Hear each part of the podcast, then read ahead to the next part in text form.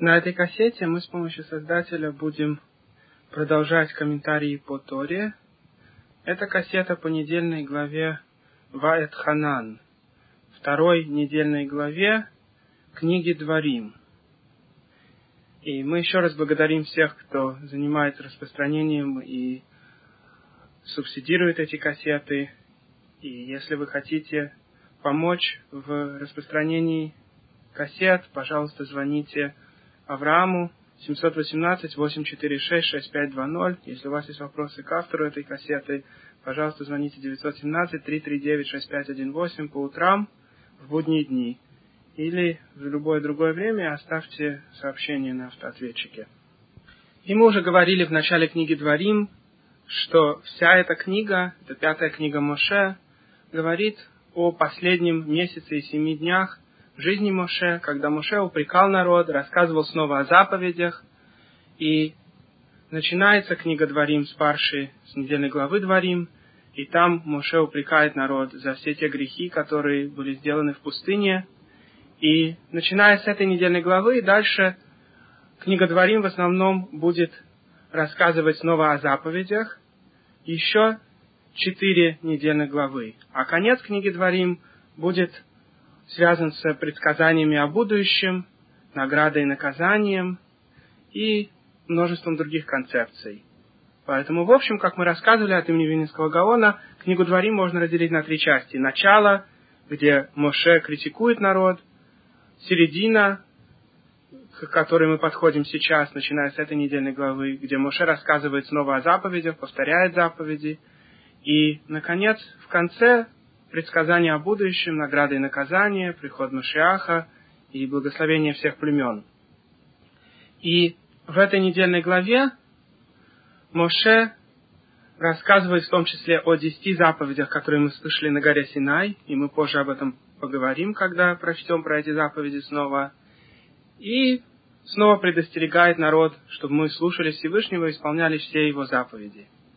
И мы также рассказывали уже, что 10 недельных глав книги Дворим соответствуют 10 духовным каналам, 10 сферот в мире Осия, и также соответствуют, согласно Вильнинскому Гаону, 10 столетиям последнего тысячелетия. Соответственно, эта недельная глава подсказывает то, что будет происходить во времена между годом 5100 и 5199. И этот период времени примерно 600 с чем-то лет назад подсказан в том, что описано в этой недельной главе, в каждом ее слове, в каждой ее букве, в различных перестановках букв, первых букв слов, последних букв слов и в других видах подсказок, которыми Тора подсказывает события, не описанные открыто. Конечно, есть открытый текст Торы, то, что мы читаем, и кроме того, есть множество подсказок того, что произойдет с помощью различных перестановок букв, первых букв слов, последних букв слов и других видов подсказок. И эта недельная глава соответствует, соответственно, периоду примерно 600 лет назад. И наша недельная глава начинается рассказом о том, как Моше молился Всевышнему, чтобы тот разрешил ему зайти в землю Израиля. Мы уже читали раньше, что Всевышний наказал Моше сказав, что он не войдет в землю Израиля, и более того, даже после его смерти его тело не внесут в землю Израиля, а будет он похоронен вне земли Израиля. И, конечно, с этим связано множество секретов, как и с любой концепцией нашей Торы. Но расскажем только, что одна из причин, почему Моша был похоронен вне земли Израиля, это чтобы исправить именно территорию вне земли Израиля. И когда в конце дней Всевышний вернет тех евреев, которые заслужат снова к жизни, и Моше, конечно, встанет, и тогда поколение пустыни, праведные из них, и также другие праведники и праведницы встанут, и Моше снова поведет народ, на этот раз он сможет зайти в землю Израиля, и он сможет подняться до уровня, который он потерял, и выше этого уровня, а наказан он был за несколько ошибок, которые он сделал, и мы об этом рассказывали немножко на предыдущих кассетах. И в общем суммирует Вильнинский Гаон, было допущено Моше четыре ошибки. Первая ошибка, когда он принял при выходе из Египта не евреев, эреврав, перемешанное множество в свой народ. Произошло это таким образом. Конечно, Тора разрешает нам принимать неевреев в иудаизм. Если не еврей хочет стать евреем, такая возможность существует. И тем не менее, не любой нееврей может перейти в иудаизм. У этого нееврея должна быть цель перейти ради Всевышнего. Но если он переходит по своим причинам, например, ему понравилась какая-то еврейка, он хочет на ней жениться, или еще по каким-то своим причинам, то тогда раввины должны проверить его причины, увидеть, что он приходит не ради Всевышнего, и тогда его в иудаизм не переводят. Когда мы выходили из Египта, множество из неевреев хотели приблизиться к нашей нации, стать частью нашего народа. В принципе, само по себе в этом ничего плохого, казалось бы, не было, ведь это были не евреи, которые хотят стать евреями, и процедура в нашем законе существует для такого перехода. И поэтому Моше их принял, думая, что через них можно будет исправить все нееврейские народы. Но на самом деле эти неевреи, как описывается в книгах Кабалы, в книге Загара, в, книг, в писаниях Аризаля, еще не были полностью подготовлены в, в той своей жизни перейти в иудаизм. Причина, по которой они переходили, состояла в том, что они увидели, как Всевышний благоволит своему народу и спасает его от врагов, и как Всевышний воевал против египтян, и Египет, который был тогда самой мощной империей мира, более важной страной, как сегодняшняя Америка, потому что сегодняшняя Америка не является самой богатой страной. Есть другие страны, где люди живут примерно так же хорошо в материальном смысле, как в Америке, в то время как Египет был самой продвинутой страной всего тогдашнего мира, самой, продвинутой экономикой, самой продвинутой наукой, с учеными, с магами, со всеми видами тогдашних достижений. И тем не менее, Всевышний, увидели неевреи, смог воевать против Египта и вывел свой народ, свой слабый, беззащитный народ, состоящий из рабов, вывел из Египта. И тогда эти неевреи решили перейти в иудаизм, решили приблизиться к нашему народу. Но так они не делали ради Всевышнего, а только делали из-за боязни, и они еще не были достаточно исправлены, то получилось, что они все время портили и вели к плохому поведению нашего народа. Дело в том, что в пустыне мы не слушали Всевышнего несколько раз, как Тора описывает, и практически всегда основная причина непослушания евреев была именно в этом эреврав, в этой группе неевреев, перемешанных народов, которые вышли с нами из Египта. Из-за них евреи не раз грешили в пустыне, и в чем-то ошибка засчитывается самому Моше, так как он не должен был принимать Эреврав. Если бы Моше тогда их не принял, то тогда евреи не совершили бы этих грехов в пустыне тоже. Это была первая ошибка Моше принять переходцев в иудаизм, которые пришли не по правильным причинам. И в результате Золотой Телец был построен именно этими людьми из Эреврав, и потом и некоторые евреи поддались искушению. И мы уже рассказывали об этом на кассете по последним главам книги Шимот, где рассказывается про золотого тельца, который евреи построили в пустыне. Вторая ошибка Моше пишет Минский Гаон – это послать шпиона в землю Израиля. Он должен был бы объяснить шпионам, что основная их цель – привести как бы присутствие Всевышнего туда. Основная цель шпиона была приготовить нас к приходу в землю Израиля. Я вам объясню эту концепцию. Вы, может быть, видели иногда, что человек, который приготавливает пищу для субботы, говорит «Лишем кидушат шаббат» ради святости субботы. И также бывает, что некоторые, кто ест пищу в субботу, говорят «Лишем кидушат шаббат» ради святости субботы. Мы часто находим, что Тора предписывает нам говорить о каком-то предмете, что он сделан ради святости. Например, если кто-то пишет тфилин или делает узел даже для тфилина, он сначала говорит «лишемки душа тфилин», ради святости тфилина. И, между прочим, бывает, что у человека его черный тфилин становится не таким черным, краска начинает слезать. Иногда с самого тфилина, иногда с рициот, с кожаных ремней, которыми припоясывается тфилин. Вы наверняка, мужчины среди вас, знакомы с этой проблемой. И когда краска начинает слезать, нужно тфилин покрасить снова. Черная краска для тфилина стоит недорого, 3-4 доллара, и можно купить обычному человеку в магазине, где продаются святые книги, и покрасить свой собственный тфилин в тех местах, где начинает краска слезать. И я сам, когда захожу в синагоги, где русские или бухарские евреи молятся, и вижу, что у кого-то тфилин уже не такой черный, стараюсь в Линедер предложить им покрасить тфилин. Потому что обычно это занимает несколько минут только в тех местах, где краска слезла. Так вот, перед крашением тфилина мы говорим лишемки душа тфилин, ради святости тфилина. И также, если, скажем, вы делаете цицит, допустим, у вас оборвался цицит на вашем талите, в некоторых случаях цицит все еще кошерный, если оторвалась одна веревочка снизу, но в некоторых случаях цицит больше не кошерный. И надо показать тогда равину ваш цицит, и если он скажет, что цицит не кошерный, мы снимаем этот цицит и вешаем другой. И опять же, можно купить такой цицит в магазине и сделать цицит несложно самому. И вам может показать тот, кто умеет делать цицит, как повесить цицит. Или вам может повесить его раввин, если у вас один цицит оборвался. Конечно, когда у человека все цицит обрываются на всех четырех углах, то невыгодно вешать новый, обычно выгоднее купить просто новый талит. Но так или иначе, когда вешается цицит, опять же говорится лишем кидуша цицит, ради святости цицит. И возвращаясь опять к тфилину, бывает, что у людей, скажем, тфилин очень низко. Мы уже рассказывали об этом на наших кассетах, и на этой кассете еще, может быть, поговорим, когда дойдем до заповеди Тфилин, мы будем об этом говорить в этой недельной главе. Во всяком случае, у некоторых тфилин слишком низко. Тфилин должен находиться таким образом, чтобы самая низкая его часть была не ниже, чем корни волос. Не те места, куда волосы спадают на лоб, а те места, откуда волосы растут. И это очень высоко на голове мужчины.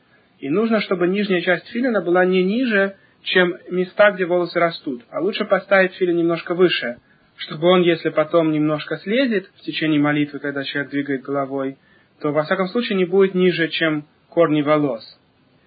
И если человек лысеет, то, соответственно, он должен ставить свой тфилин там, где раньше были у него волосы, там, где раньше росли волосы.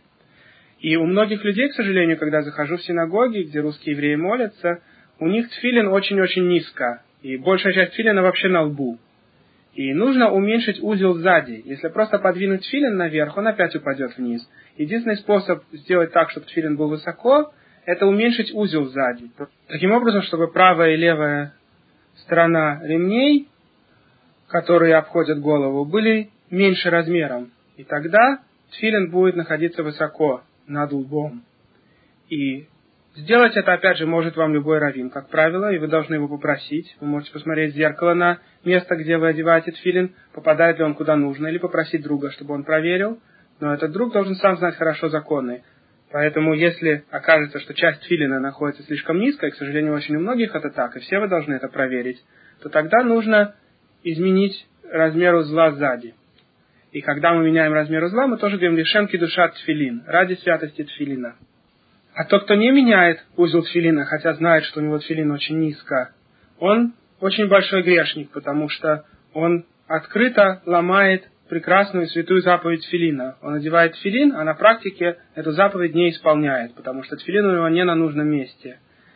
Так же, как если бы он тфилин, например, обмотал вокруг ноги, он этим не выполнит заповедь. Также, если он вешает его на лоб – тфилин, который одевается на голову, должен быть, как я сказал, на том месте, где растут волосы. И многие уже так привыкли носить тфилин низко, что если им делаешь узел маленьким, и они одевают снова тфилин на нужное место, они думают, что у них теперь слишком маленький узел и просят увеличить снова. Потому что они уже привыкли носить тфилин на лбу неправильным образом, и теперь не могут привыкнуть правильно его носить. И каждый, кто боится наказания Всевышнего, без сомнения, услышав то, что я сказал, проверит, что его тфилин достаточно высоко. Это очень-очень большая митва. Я вам обещаю, что вы получите очень большую награду, ведь Талмуд говорит, что если у человека одинаковое количество грехов и заповедей, и только он является одним из тех, кто никогда не одевал правильно тфилин на голову, то эта одна заповедь делает его грешником то время как если у него эта заповедь есть, одевание тфилина на голову, на нужное место, куда требуется, то она переводит шкалу весов полностью в его сторону. И если только он одевал тфилин, и у него половина заповедей, а половина грехов, то у него уже есть возможность получить часть в будущем мире. Поэтому очень-очень важно одевать филин на нужное место. И мы еще поговорим об этом в конце этой главы, без Раташем, когда дойдем до заповеди филин. А сейчас я стал рассказать о том, что есть концепция, что нужно приготовить какой-то предмет для службы Всевышнего, сказав ради святости этого предмета, ради святости тфилина, ради святости цицит. И концепция здесь в том, что когда человек говорит эти слова, то ложится как бы дух святости на этот предмет. И также, например, человек, который пишет Сефер Тора, говорит левше, что он делает ради святости Торы, и даже когда он это сказал, он еще раз должен это говорить каждый раз, когда он пишет имя Всевышнего. Когда он доходит до имени Всевышнего в Сефер он говорит ради святости имени Всевышнего, и потом записывает. И все это потому, что святые предметы требуют, чтобы на них ложилась святость. С другой стороны, человек, который делает не ради Всевышнего, а тем более ради плохого, то на этом ложится отпечаток нечистоты. Поэтому, например, большие грешники, а тем более идолопоклонники или те, кто не верят в Тору, если они делают какие-то предметы, то на самих этих предметах лежит печать плохого. Другое дело, что если этот предмет не святой, например, просто ботинки или пальто, то тогда это не так страшно. Но когда, например, еретик, тот, кто не верит во Всевышнего, пишет Сефер Тора, то говорит тому, что такую Сефер Тора нужно сжечь, потому что на ней лежит отпечаток нечистоты, что еретик как раз вложил свою ересь в то, что он написал, и на этом теперь ложится такой отпечаток. И все это связано именно с тем, что нужно всегда приготовление, и когда уже вложена святость в предмет, потом можно исполнять саму акцию. Так вот, послание шпиона в землю Израиля состояло именно в этом. Нужно было приготовить землю Израиля для прихода евреев. И тогда евреям легко было бы зайти, и они бы легко победили своих врагов. В то время как шпионы этого не сделали, а наоборот вернулись назад и сообщили, что землю Израиля вообще зайти не удастся. И мы уже это обсуждали на кассете Шилах Лиха. И это была тоже защитна в том числе как ошибка Моше, потому что он, посылая шпионов, недостаточно им объяснил, что им требовалось сделать, и в результате появилась возможность ошибки, когда они вернулись и решили, что если они считают, что не зайти в землю Израиля, то им так и требуется сказать народу. И они так и сказали.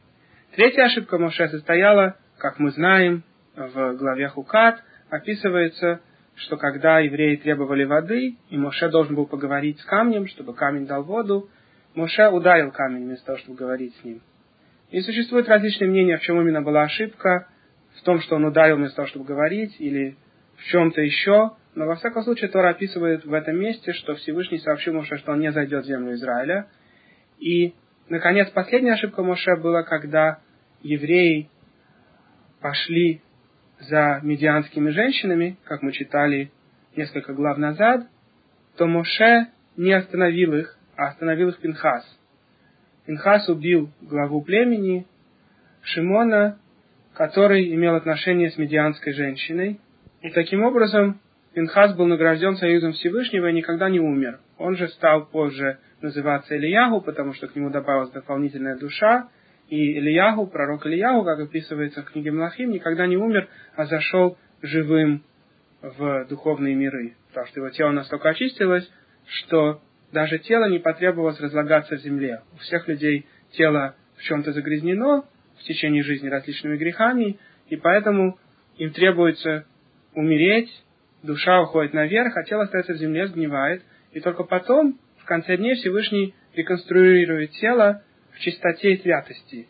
Но Пинхас настолько очистил свое тело, что ему не понадобилось умирать, и его тело стало духовным, прямо при его жизни, и он поднялся в духовные миры. И все это началось с того, когда Пинхас ревностно взялся за дело Всевышнего, не потерпел, чтобы еврейский народ ассимилировался с медианскими женщинами, и за это он заслужил союз мира со Всевышним, в то время как мог бы ревностно отнестись к этому делу сам Моше и убить Зимри, главу племени Шимона, когда он имел отношение с медианитянкой. И эти четыре ошибки Моше привели к тому, что он в результате умер вне земли Израиля и остался там похоронен, не был даже перенесен после смерти в землю Израиля, как многие праведники хотели, как, например, Яков, мы читаем, попросил, чтобы его после смерти привезли в землю Израиля, и сыновья Якова это исполнили, и как Иосиф тоже просил, и сам Моше взял его останки и носил с собой в пустыне, и после его смерти он был тоже перевезен в землю Израиля. Но Моше сам не заслужил, даже после смерти, быть принесенным в землю Израиля. Так вот, наша недельная глава начинается с того, как Моше молился Всевышнему. Может быть, все-таки Всевышний разрешит ему зайти в землю Израиля. И говорится в Торе, «В это время молил я Бога, говоря, Всевышний, начал ты показывать мне величие Твое, явил силу Твою. Что за сила на небе и на земле может совершить деяния, подобные Твоим, могуществу Твоему? Позволь мне перейти Иордан, увидеть эту хорошую землю за Иорданом, эту гору хорошую и Ливан.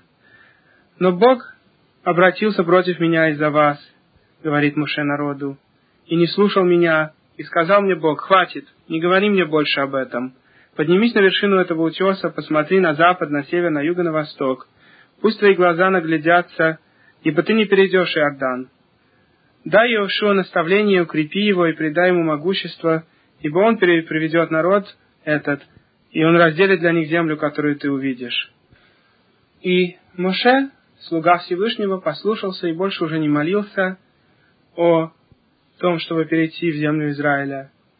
И тогда он стал рассказывать народу последний месяц и семь дней своей жизни все заповеди Торы, чтобы народ знал перед входом в землю Израиля, как себя вести на этой земле. Многие заповеди относятся только к земле Израиля, как мы рассказывали. Например, заповеди, связанные с самой землей, только в земле Израиля требуется с урожая снимать определенные части, отдавать коину, отдавать леви, отдавать бедным. Во всех, конечно, местах относится к нам заповедь Цедака, давать деньги бедным. Но в земле Израиля есть определенные точные законы, сколько отдавать из того, что растет из земли, и кому отдавать разные части того, что растет. И есть другие заповеди, которые относятся только к земле Израиля. И Моше снова повторял с народом все заповеди и объяснял разные их аспекты. И описывается здесь, «Теперь слушай, Израиль, установление и законы, которые я учу вас исполнять, чтобы жили вы и пришли, овладели землей, которую Всевышний, Бог ваших отцов, вам дает. Не добавляйте к слову, которое я заповедую вам, и не убавляйте от него». Имеется в виду, что нельзя добавить что-то к Торе, и нельзя уменьшить ничего из Торы. Простой пример этого если, скажем, человек в Сукот, когда нужно поднимать четыре растения, лулав, этрог, хадасим и аравот. Вы, конечно, знаете, какие растения поднимаются в Сукот. Если, допустим, человек добавит туда еще апельсин, или он решит, что для красоты приятно, чтобы в этой связке был также банан, он будет поднимать пять растений. Это называется добавлением к Торе. Допустим, он решит, что наоборот, все четыре растения трудно найти, иногда одно из них очень дорогое. Например, в этом году в Боропарке было очень трудно достать хадасимы, они стоили очень дорого. И человек решит, я подниму только три растения в этом году. Подниму лулав, этрог и аравод, а хадасим не буду поднимать. Это называется уменьшением из заповеди Торы. Всевышний точно знает, когда дает нам заповедь, как именно ее соблюдать. Если он нам сказал, поднимите четыре растения, то мы обязаны поднять ровно четыре растения, именно те, которые Всевышний заповедовал нам. Всевышний знает лучше о духовной силе каждого из этих растений, и что именно мы исправляем в духовных мирах, поднимая их все вместе. И если человек решает, что он будет поднимать другие растения, или больше растений, чем Всевышний заповедовал, или наоборот меньше, то тогда он прибавляет или вычитает из заповеди Торы, и это строго запрещено. Ну и, конечно, запрещено полностью забрать какую-то заповедь из Торы или добавить. Сегодня существуют группы еретических евреев, например, консервативные евреи, реформистские евреи, реконстракшенист евреи и всевозможные другие группы, которые отделались от части заповеди Торы.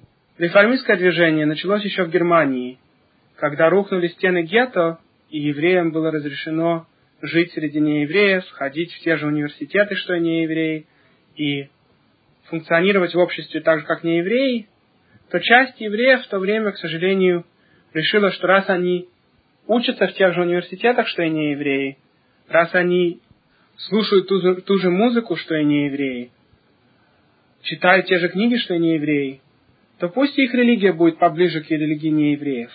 И тогда появились люди, которые назвали себя раввинами, рабаями, и они стали менять немножко иудаизм, и назвали его реформистский иудаизм. Вы знаете значение слова реформы. Реформа значит изменение. То, что они считали в иудаизме слишком сложным, они немножко изменили. Конечно, каждый реформистский лидер, как он себя называл, рабай, по-своему понимал, что нужно менять, а что не нужно. Были те из них, которые изменили почти все. Были те, которые изменили только половину заповедей или треть заповедей. Каждый из них менял по-своему.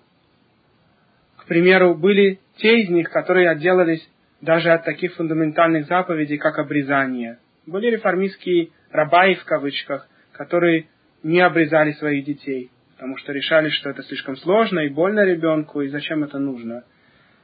Были те реформистские рабаи, которые хотели субботу перевести на воскресенье, потому что они решили, раз не евреи, христиане отдыхают в воскресенье, то давайте мы будем отдыхать в воскресенье, чтобы у нас был день отдыха такой же, как у христиан. И тогда будет легче работать, потому что большинство фирм работали тогда по субботам тоже и закрывались только на воскресенье, и поэтому решили некоторые формистские в кавычках раба и соблюдать воскресенье вместо субботы. Были из них те, в кавычках раба, которые меняли не так много. Они могли изменить порядок молитвы немножко. Скажем, мы в своей молитве просим, чтобы Всевышний нас вернул в Иерусалим, когда придет правильный король Машиах. Мы просим, чтобы Всевышний послал потомка Давида, короля Машиаха, и чтобы мы все снова собрались тогда в земле Израиля, когда Машиах придет. И реформистским, в кавычках, рабаям не нравилось немножко, что мы все время молимся за Иерусалим. Им Берлин гораздо больше нравился, чем Иерусалим. Поэтому они стали убирать те части молитвы, которые говорят о возвращении евреев назад на свою землю, о приходе Машиаха. Поэтому у них появились свои сидуры, где отсутствовала часть молитв. Конец всех этих движений хорошо известен. Ассимиляция и переход в другие религии. Так произошло с каждым ответвлением в течение нашей истории. Было время, когда существовали евреи, так называемые идолопоклонники. Это было во времена первого храма. Это была, может быть, большая часть, может быть, даже большинство еврейского народа. Они соблюдали большинство заповедей Торы, но при этом поклонялись идолам. Причем поклонение идолам в те времена Всевышний делал настолько приятным для людей ради их испытания, что люди бежали за этим. Поймите, что Всевышний может сделать для нашего испытания грех очень приятным. Ведь для этого Всевышний создал сатана. Все создание нечистой стороны было сделано только, чтобы показывать э, то, что противно Всевышнему, приятным. Ведь на самом деле, если бы человек чувствовал своим телом то, что он чувствует своей душой, и то, что он понимает в нашей Торе, ему было бы противно сделать любой грех. Например, если бы он видел кусок некошерного мяса, его бы тошнило от этого. Он бы не мог бы просто взять этот кусок в рот. Если бы его жена не сходила в микву, ему было бы противно с ней иметь отношения. У него не было бы не только никакого желания к жене, которая не ходит в микву, которая не соблюдает чистоту семьи. К женщине Ниде у мужчины не было бы желания вообще. Так было бы логично и так было бы правильно, но Всевышний хочет, чтобы у нас было испытание. Если бы Всевышний не сделал дурное наклонение, то люди бы только соблюдали заповеди Всевышнего по своему собственному желанию. Тело бы им в этом помогало. То есть желания тела совпадали бы с желанием души. Человеку бы хотелось есть только кошерное, хотелось бы бывать с женой только когда она сходила в микву, никакая чужая жена человека бы просто бы не интересовала и так далее. Но Всевышний ради нашего испытания сделал, чтобы существовала нечистая сторона и дурное наклонение, создающее желание к плохому. Человеку хочется попробовать некошерную пищу, хочется иметь отношения с женой, даже когда у нее уже начался период, или она еще не отсчитала семь чистых дней, еще не сходила в микву. У человека могут быть желания, противоположные Торе. Эти желания идут от тела и от дурного наклонения. И в этом цель нашего испытания, нашей жизни в этом мире, что душа находится в теле, тело желает запрещенного часто, душа желает только хорошего, и душа должна повлиять на тело и заставить человека соблюдать заповеди Всевышнего и не делать то, что недозволено. Так вот, во времена первого храма было также очень сильное желание поклоняться идолам. Сейчас нам этого не понять, потому что Позже, когда мы вернулись из изгнания в землю Израиля и был построен второй храм, мудрецы Великого Собрания, наши величайшие раввины того времени, молились Всевышнему, чтобы он забрал желание идолопоклонства из нашей среды. То есть желание поклоняться идолам больше не должно существовать.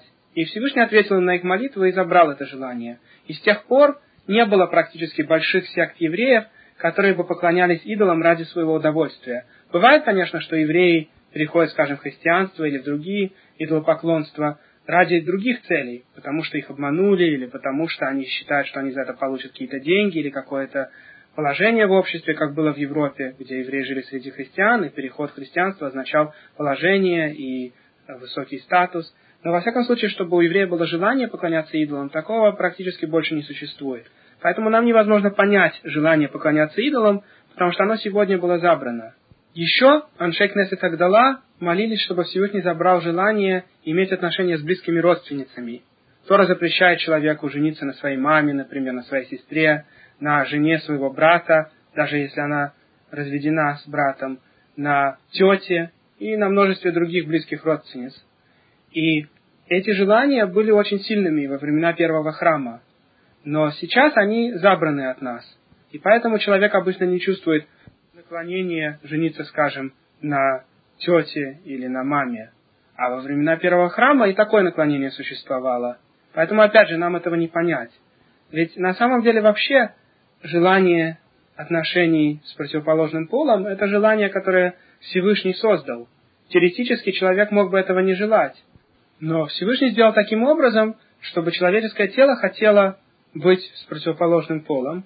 И это желание в том числе поддерживает мир, потому что иначе бы люди не имели отношения вообще ни с кем, и не было бы детей. А во времена первого храма было также желание и поклоняться идолам, и иметь отношения с близкими родственницами в том числе. И сейчас эти желания не существуют, поэтому нам намного легче. У нас осталось дурное наклонение к множеству других запретов, но не осталось больше дурного наклонения на эти две суровые вещи. Во всяком случае, на первого храма было множество евреев, которые поклонялись идолам, и эти евреи сегодня потеряны. От них не осталось их потомков среди нашего народа. Они были изгнаны и неизвестно, где находятся сейчас. Потом, во времена второго храма, были евреи, которые хотели продвинуть греческую культуру в наш народ. Евреи-ассимиляторы. Тогда Греция считалась самой продвинутой страной, как сегодня Америка и, и Западная Европа. В Греции была самая высокая культура, самая высокая наука, а еврейская религия уже к тому времени существовала больше тысячи лет. И некоторым, в кавычках, прогрессивным евреям казалось, что нужно немножко изменить иудаизм, чтобы он соответствовал греческой вере и греческим законам и обычаям. А многие из них вообще хотели отделаться от иудаизма полностью и соблюдать, и жить жизнью, как живут греки. И потомки этих людей тоже сегодня потеряны и не находятся внутри иудаизма. Потом, во времена конца второго храма, была группа, называемая Цедуким, Садусеи. Эта группа продвигала веру в письменную Тору, но не в устную Тору, не в устный закон, не в Талмуд. И они соблюдали часть заповедей таким образом, как они считали правильным.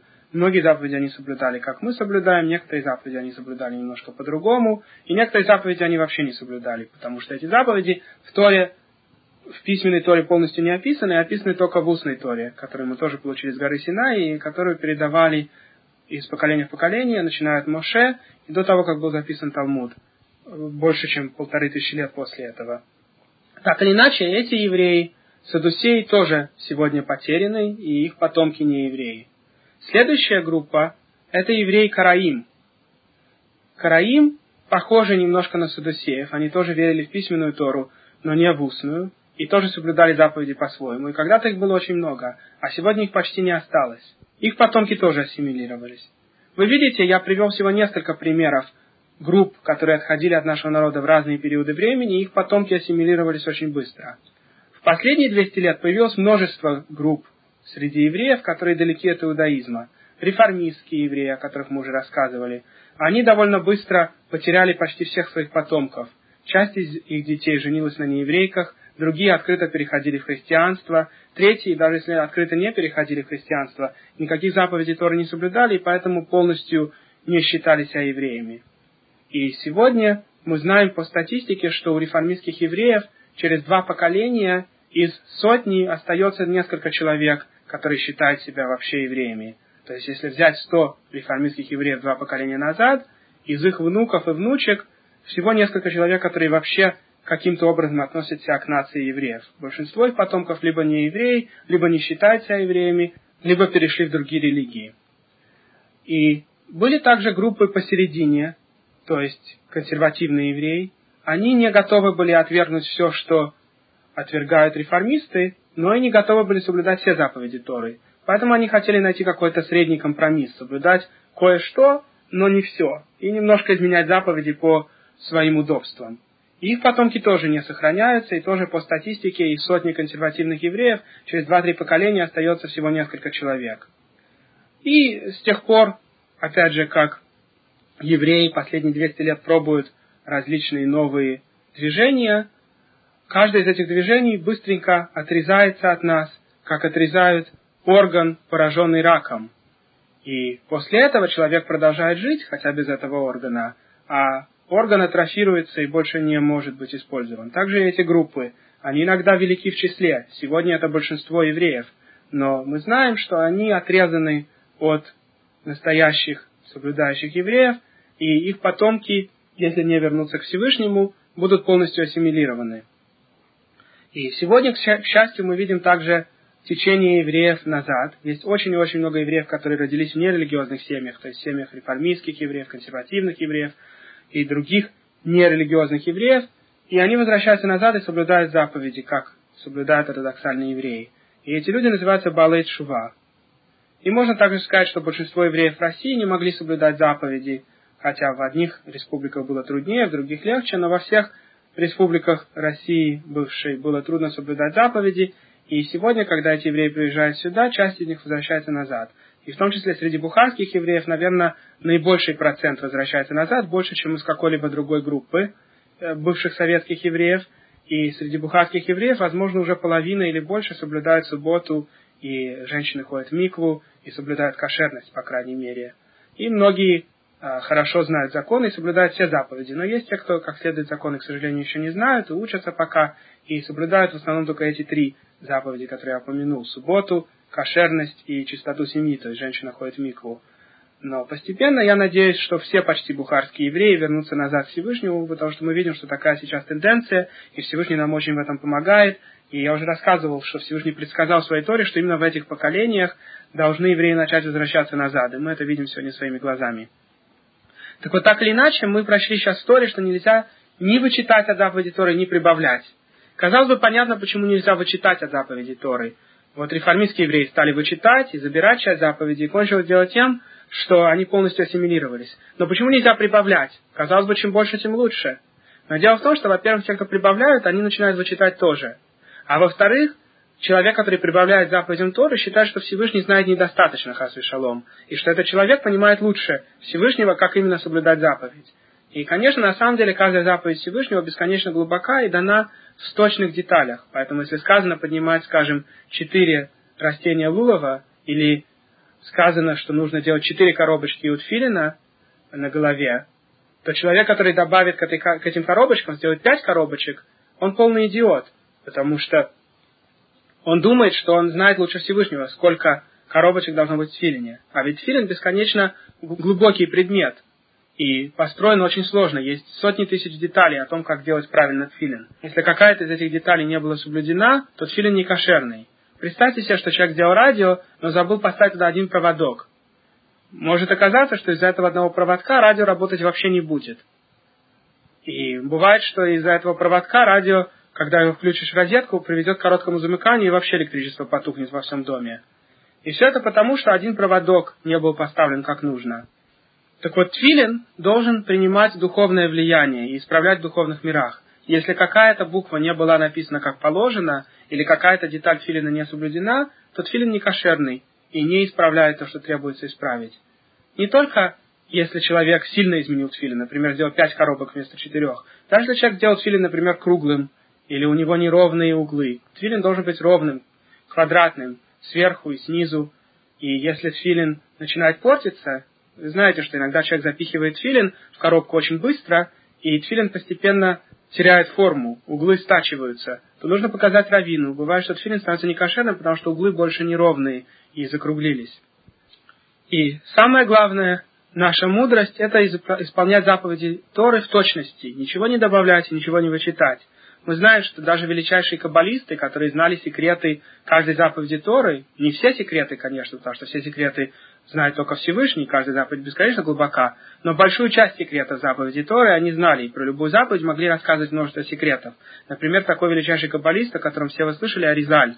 И тем не менее, он не изменил ни одной вещи в Торе. Все, что он соблюдал, в точности, как написано в книгах закона. Почему? Потому что учения Каббалы не изменяют заповеди, а только объясняют частично заповеди. Потому что душа Торы соответствует открытой части Торы. Открытая часть объясняет, как соблюдать, а душа Торы, Каббала, объясняет, почему.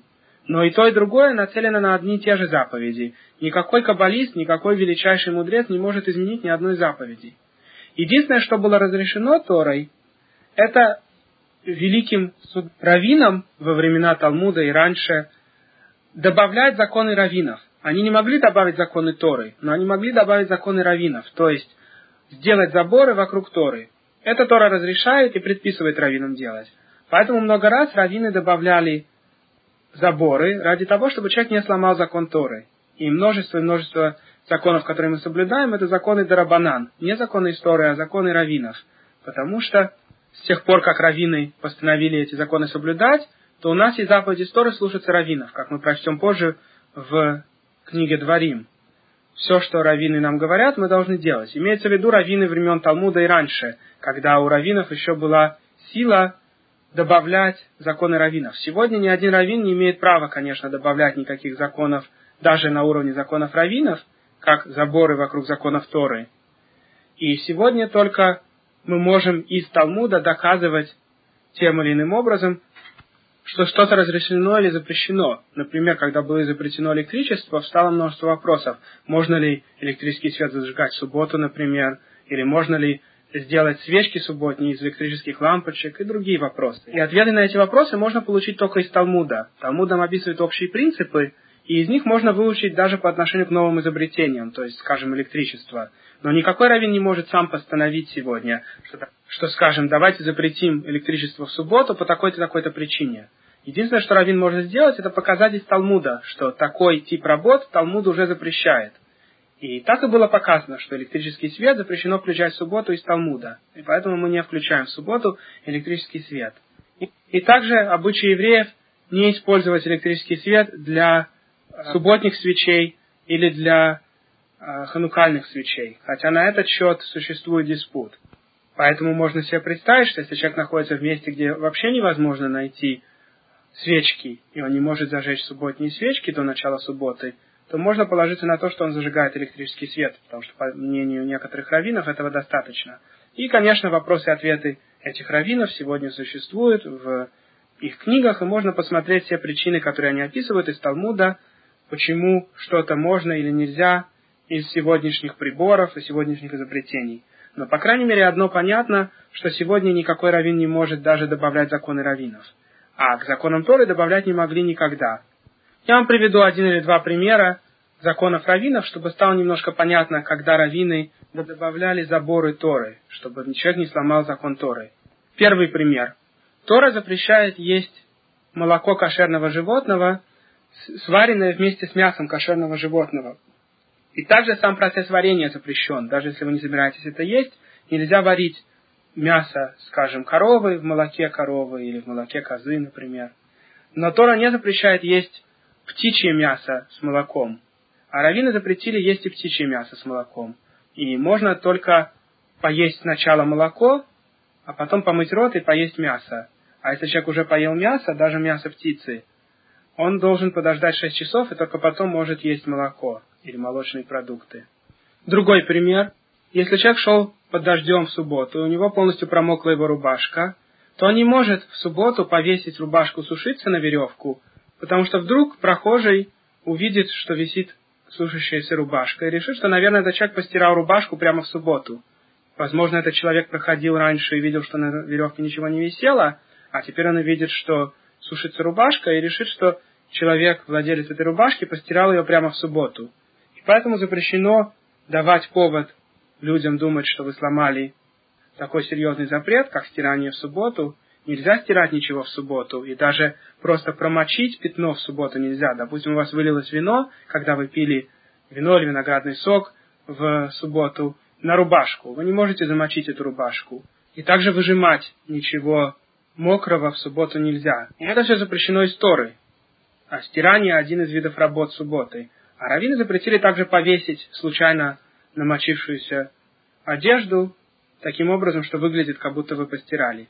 И есть множество других законов раввинов, конечно, даже небольшую часть их рассказать на одной кассете невозможно. Я только привел некоторые примеры. И Моше дальше рассказывает народу, «Смотри, я учил вас установлением и законом, как повелел мне Бог, чтобы вы исполняли их на земле, которую входите для владения. Храните же исполняйте законы, ибо это ваша мудрость и разумение в глазах народов. Услышат они эти установления и скажут, это великий народ, только он мудрый и разумный народ». Тора говорит здесь, что когда не евреи услышат некоторые из наших законов, они согласятся с тем, что законы наши очень и очень мудры. И наше соблюдение законов – это мудрость в глазах неевреев.